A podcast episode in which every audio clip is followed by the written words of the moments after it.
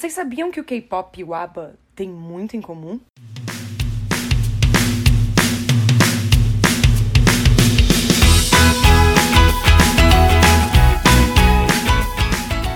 Olá! Chegamos a mais um episódio do Diário de uma K-Popper aposentada, onde euzinha, Ren, fico caçando assuntos para explicar e claramente ficar opinando. Hoje vamos falar de um assunto muito bom a onda latina no K-pop. Eu escolhi esse tema porque atualmente é impossível ignorar ele, porque cada vez está mais forte e porque a América Latina e seu amor pelo K-pop está crescendo tanto que o cenário musical coreano percebeu que debug dá para satisfazer os fãs e os nossos bolsos ao mesmo tempo. Amém. Porque os fãs latinos e muitos através de seus pais querem mesmo usar dinheiro para conseguir produtos oficiais em valores um pouco mais acessíveis e poder ir em shows. O reconhecimento pelas agências coreanas de que os fãs latinos sejam um ótimo mercado para se investir é motivo de felicidade. Porque daí só dá para melhorar, porque com a internet não existem mais limites nas trocas de informação. Como eu falei no primeiro episódio do podcast, o K-pop é um gênero experimental e está sempre se transformando ao assimilar diversas influências musicais para o desenvolvimento de suas músicas. Claro que existem estilos musicais que ficam mais em evidência e acabam sendo utilizados com mais frequência, mas não há uma restrição. A influência latina em músicas coreanas já acontece há algum tempo. Eu não sei dizer qual foi a primeira música,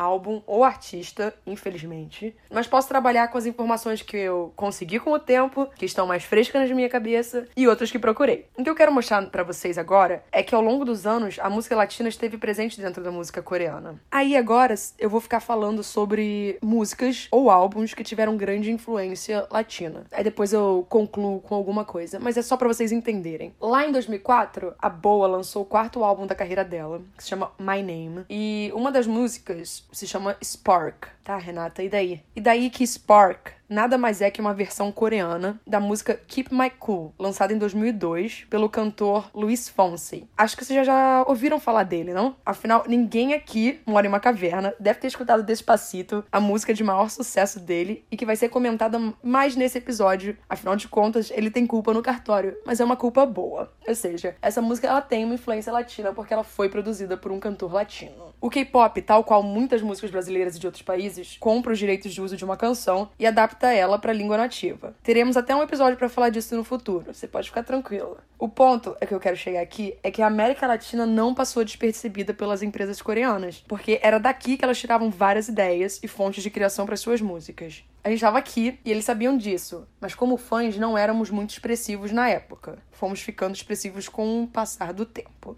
Eu mencionei a Boa, e se vocês escutarem alguns dos álbuns dela, vocês conseguem caçar músicas com influência latina, como a Clockwork, de 2015. Ela tem uma base de tango. E tango é uma coisa que vai ser recorrente e se repetir em diversas músicas. Aí, continuando nessa nossa estranha timeline, em 2008, o Shine lançou o primeiro álbum deles. E a música solo do Jonghyun, que ele esteja descansando em paz, meu Deus, que saudade dele era intitulada Isifuera Edia. Ela nada mais é que uma versão coreana de uma música de mesmo nome do Alejandro Sanz, que vocês também devem ter escutado ouvir falar em algum lugar ou escutado uma música dele acidentalmente, porque ele é mega famoso. Ele é um cantor espanhol de grande nome. Mas o Shine não para aí não, porque em 2009, um ano depois, eles lançaram o, o EP, o Romeo, e uma das músicas chamava Senhorita, que tem até palavras em espanhol. Honestamente, para os fãs da época que não tinham tanta coisa assim para comemorar, isso era muito. E e ouvir os ídolos falando, nem que fossem quatro palavrinhas, já era uma felicidade sem fim. Aí o Shine também apostou com Soy um Dorito em Sherlock.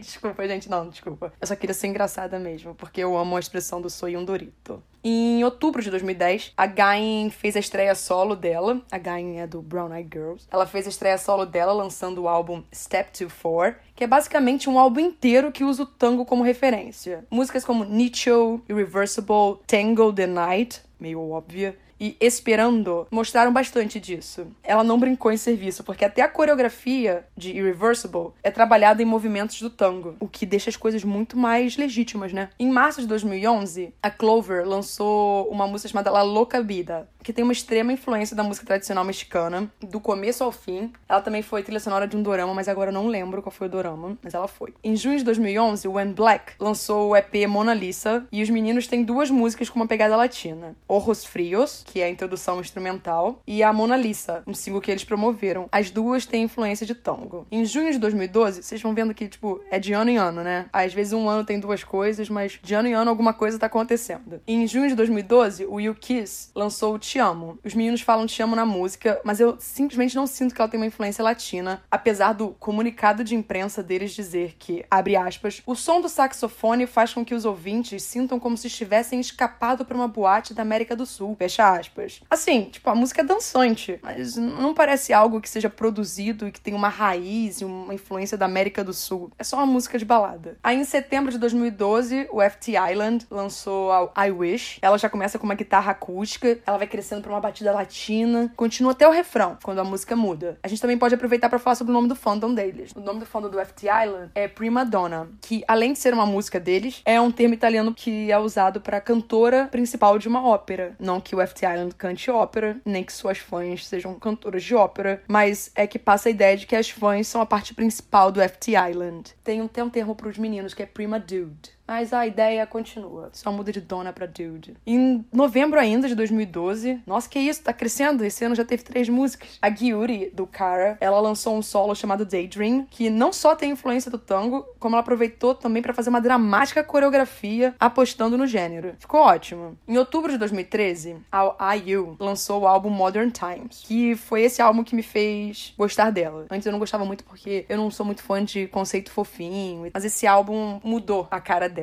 e eu gostei bastante. Esse álbum inteiro é considerado um trabalho com influências de pop latino e bossa nova. Isso mesmo, vocês ouviram certo. Bossa nova. Inclusive ela, muito antes da Camila Cabello, lançou uma música chamada Havana nesse álbum. Ela não podia soar mais brasileira, tamanha influência de bossa nova que tem nela. Essa canção ela até fala palavras em espanhol e em português, com uma concordância errada. Ah, em português, né? Em espanhol tá certa. Mas fazer o quê? Ela fala assim: Olá, muito prazer, menina bonito. Sim, ao mesmo tempo que eu acho engraçado eu acho que o pessoal que produziu o álbum dela podia ter consultado alguém para evitar isso. Não é à toa que as pessoas procuram tradutores para evitar problemas. Em novembro de 2013, a Hyolyn fez a estreia solo com o álbum Love and Hate. E duas músicas têm influência do tango. Uma é One Way Love e a outra é Red Lipstick, que ela canta ao lado do Zico. Em 2014, foi mais um ano que teve três musiquinhas. É, o Rain lançou La Song. Ele tinha voltado do exército, lançando esse álbum novo dele, é o Rain Effect. E ele apostou em duas músicas, a Dirty Sexy e a outra é a La Song, que é uma mistura de tudo. É um funk com eletrônica, hip hop, uns sons latinos com solos de guitarra. E o refrão fica bem grudado na cabeça porque lá, lá, lá, lá. Ele mexe um pouco de latino aí. Em junho de 2014, essa que eu vou falar agora não tem nada a ver, não tem influência latina alguma, mas eu quero fazer essa menção honrosa ao Tai Young no clipe de Eyes, Nose, Lips, porque essa música tá para mencionar a tatuagem tatuagens dela, que estão escritas em português. Um amor um coração. Ou seja, nós sendo reconhecidos aí, tudo ótimo. Logo dois meses depois, agosto, o Super Junior lançou Mamacita. Ok, a gente chega nessa informação, mas a,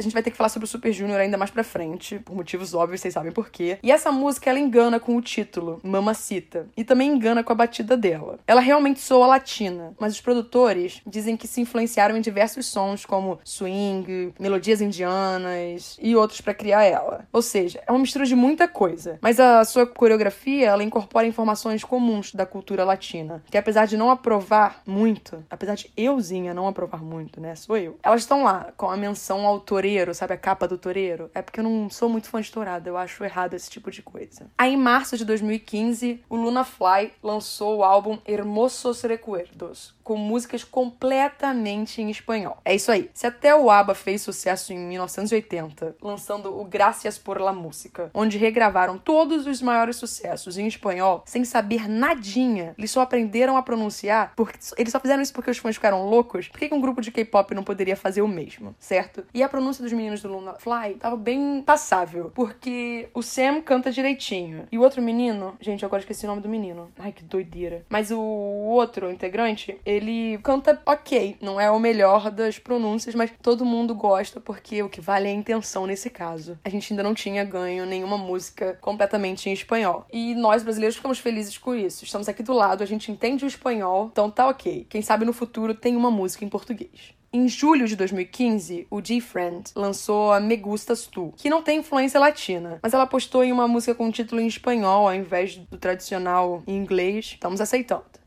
Em agosto de 2015, a Girls' Generation lançaram a música One Afternoon. Ela faz parte do álbum Lionheart. E poucas pessoas conhecem ela, mas ela tem uma grande influência da nossa bossa nova. Elas até no final falam Como Estás, que é bem fofinho, mas a música tem influência da bossa nova. Em outubro de 2015, o FX lançou Four Walls, e dentro do Four Walls tem uma música chamada Papi. Ela tem um som latino acontecendo ao fundo no refrão, mas a única coisa em espanhol que tá acontecendo é a palavra Papi. Aí, agora, não é sobre uma música, é sobre um grupo, porque a gente vai respeitar a timeline. O Card surgiu em 2016, e o principal público-alvo deles nem é o coreano. Eles focam é no, grupo, no público latino, que os abraçou desde o comecinho. Existe um motivo, né? Afinal de contas, a gente sabe que grupos mistos não funcionam muito certo na Coreia. Eles não vingam, não conseguem muito bem assimilar meninas e meninos juntos. E existem mercados que estão prontos para abraçar os artistas, como a América Latina. Ela fez isso em peso com o Card. Não é à toa que o Super Junior, quando foi promover Lo Siento, que mencionarei mais à frente, convidou as duas integrantes do grupo para cantar ao lado deles, porque eles sabiam que ia ser um sucesso chamar duas integrantes de um grupo que faz muito sucesso na América Latina. Aí, em setembro de 2017, o SV9 lançou O Sole Mio, que tem um solinho de guitarra, bem latino. Em outubro de 2017, a Jimin, do EOA, lançou Hallelujah, também aproveitou para incorporar sons da música mexicana no lançamento. Em novembro de 2017, o Sonamu, tenho pena delas, porque aquela agência é uma maldição, lançou I Knew It, ela tem uma pegada de flamenco e a coreografia dela mostra movimentos utilizados na dança, dando aquela sensação mais dramática, porque o flamenco é um som, uma dança trágica. Também, em novembro de 2017, o Block B lançou Shall We Dance. Eles permanecem completamente com o som urbano deles, mas eles usam sonoridades latinas. Aí veio o que eu chamo de Game Changer. Em abril de 2018, o Super Junior lançou Lo Siento. A música não foi só a primeira parceria internacional do grupo,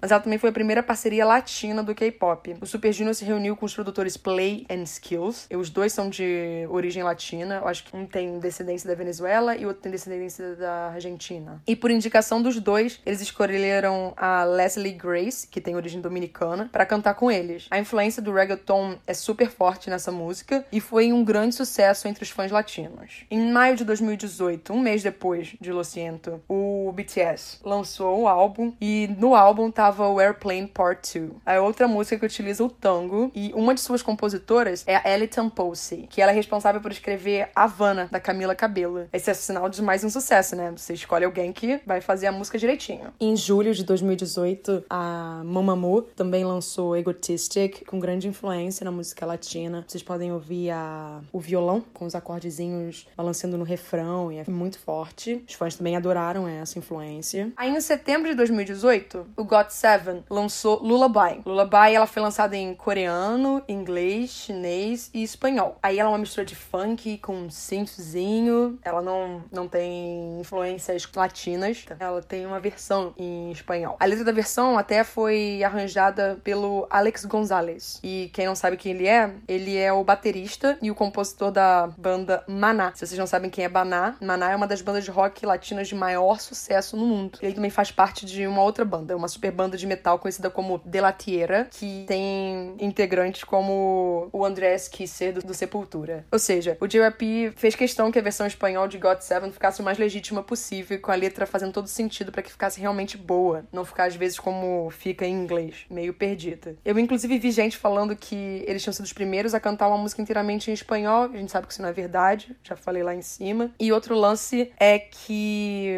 os integrantes fizeram um bom trabalho. Alguns têm um pouco mais de dificuldade, como o Jackson e o Bam Bam, mas o resto consegue de cantar direitinho em espanhol. Aí, em outubro desse ano, o Vav lançou Senhorita, que é uma canção que utiliza elementos do reggaeton e também conta com termos em espanhol. Eu acho que dá até pra fazer um episódio de charás com eles e o Shine, não? Também em outubro, o Super Junior lançou outra vez, ou seja, eles retornaram com mais um lançamento em parceria com um artista latino, mas dessa vez foi a banda mexicana Rake, que garantiu mais um sucesso para eles, porque os fãs ficaram doidos. E nesse álbum, eles também lançaram um cover totalmente em espanhol da música Ahora Te Puedes Marchar, que tá bem legalzinho também. O espanhol tá ok. Eu imagino que, tipo, existam outras, mas essa é a vida. Eu não consigo lembrar ou achar na internet todas. Mas dá para ver que de 2017 para cá, as coisas foram ficando mais intensas. E existem dois motivos para isso, na minha opinião. O primeiro é que a música pop latina fez tanto sucesso com o Rick Martin e a Shakira. Ela voltou a chamar a atenção do mundo depois de Despacito. E agora com Maluma e o J Balvin, ela vai continuar crescendo. Eu não vejo uma, uma perca de influência tão grande aí. Ou seja, o mercado internacional tá super aberto a ouvir músicas pop latinas. E lançar músicas em coreanos com influências latinas é um grande acerto para conseguir ficar mais presente nesses mercados, já que ele é grande, e conquistar até um outro público. O segundo motivo é que o acesso à informação e o crescimento dos fãs de K-pop, que não deve desacelerar tão cedo nesses países, mostra que os artistas precisam demonstrar um certo apreço e um agradecimento a quem está dando tanta força a eles. Eles reconhecem, pô, a gente realmente faz sucesso em tal país. Então vamos lançar uma música que tem uma influência naquele estilo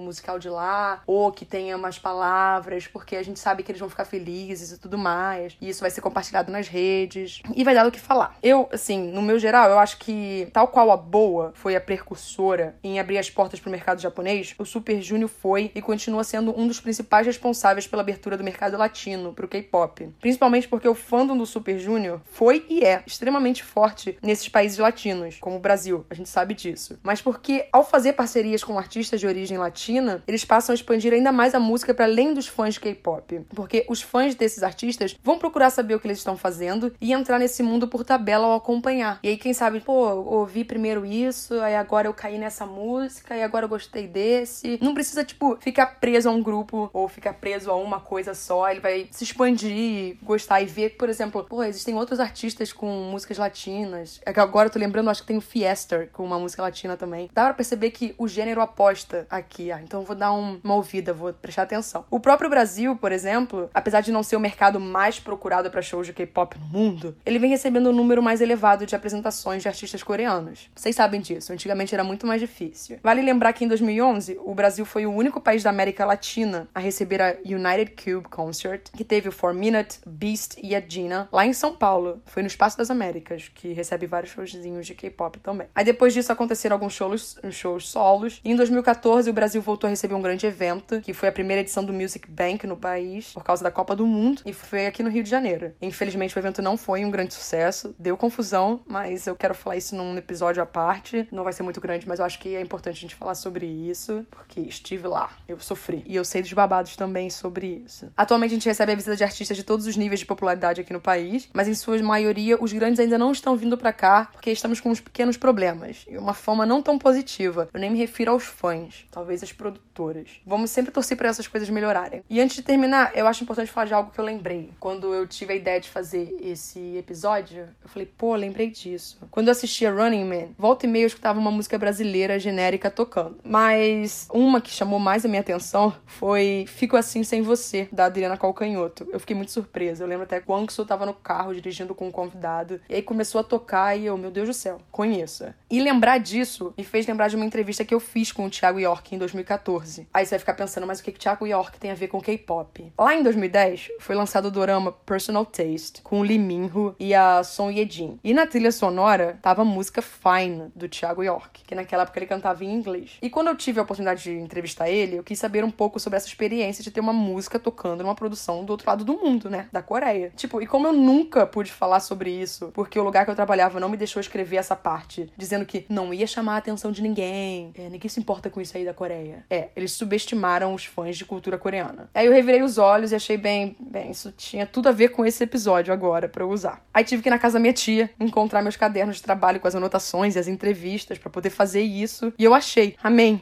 Imagina estar falando aqui e não ter o, os dados para falar para vocês. Eu comentei com ele que depois do sucesso das músicas dele no Japão e na Coreia, por causa do dorama, ele acabou lançando os álbuns dele lá fora e eles ficaram super bem posicionados nas paradas musicais. E eu fiquei curiosa em como era saber que pessoas de uma cultura tão diferente gostavam da música dele e como era a recepção do público. E o Thiago, cara, eu me apaixonei pelo Thiago nessa entrevista porque era super, sabe, quando você sente que a pessoa tá relaxada dando a entrevista, não tá nervosa e tal, eu, eu senti isso dele. Ele passava uma boa, uma boa vibe. Aí ele disse que, tipo, foi algo muito doido, porque ele tinha ido lá duas vezes. Ele tinha uma ideia do que estava acontecendo pela internet, mas quando ele chegou lá, ele ficou maravilhado sobre como uma coisa tão particular para ele conseguiu conversar com tantas pessoas de lugares tão distintos. Ele explicou que sente que a música é universal. Cada um sente ela de uma forma diferente, que é o que nos eleva de nossas vidas comuns, nossas vidas normais. Ele continuou dizendo que o público coreano é muito mais contido. Ele é tímido, mas que ao mesmo tempo ele é bem carinhoso, que elas valorizam demais as coisas como a cultura e a relação com as pessoas. E isso foi algo que ele experienciou em 2010. A outra pergunta, obviamente, que eu fiz foi se ele toparia gravar uma música em coreano se ele tivesse a oportunidade. E ele foi super gente boa, ele foi super tranquilo respondendo que toparia sim, já que a língua é só mais uma ferramenta musical, desde que a música fosse coerente, estivesse sendo feita direitinho e soasse natural, ele jamais negaria isso. Ele veria como uma forma de se conectar com os fãs. Essa foi a conversa que eu tive com ele sobre o assunto. E eu acho que essas palavras dele resumem muito bem a relação que os fãs de K-pop têm com a música coreana. Nós nos sentimos conectados e assim como ele faria uma música em coreano desde que soasse natural, muitas das músicas que estamos ouvindo hoje em dia com a pegada latina, elas acabam soando